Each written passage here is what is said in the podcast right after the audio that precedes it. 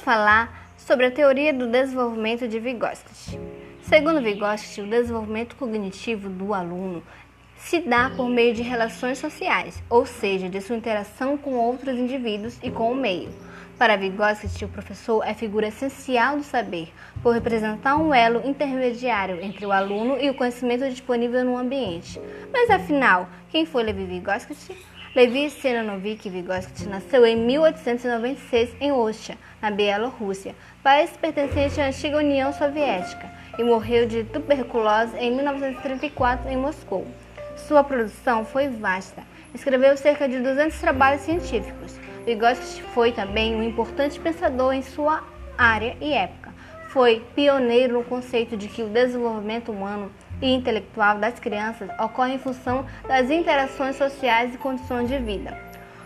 Na teoria socio-interacionista de Vygotsky, as relações entre aprendizagem e desenvolvimento são aspectos muito importantes, pois para ele o desenvolvimento é promovido pela aprendizagem e a interação entre meio e indivíduo é essencial nesse processo, tendo na escola o professor como mediador. As relações entre pensamentos e linguagem não nascem com a criança. Em um determinado momento do desenvolvimento, a linguagem é a sua primeira função. A criança nasce em um ambiente falante. A língua é externa ao indivíduo. É um processo que ocorre de fora para dentro. Dessa forma, ocorre o que Vygotsky chama de fala socializada.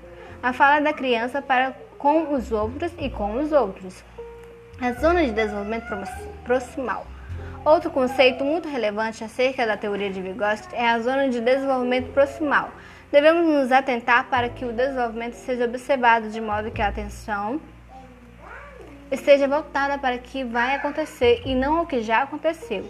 No entanto, na prática, muitas vezes, os questionamentos feitos sobre o desenvolvimento da criança levantam sempre as conquistas já realizadas e não as que estão em processo partindo da compreensão das concepções de zona de desenvolvimento real, que é o que a criança já, já, sabe fazer sozinha, e a zona de desenvolvimento potencial, que é o que a criança ainda não sabe fazer sozinha, mas é capaz de fazer com a intervenção do outro.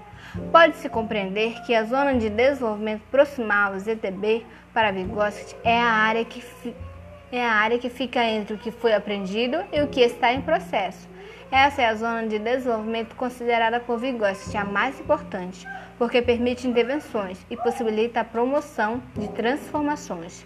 Concluímos que para Vygotsky a intervenção pedagógica é essencial na definição do desenvolvimento das crianças.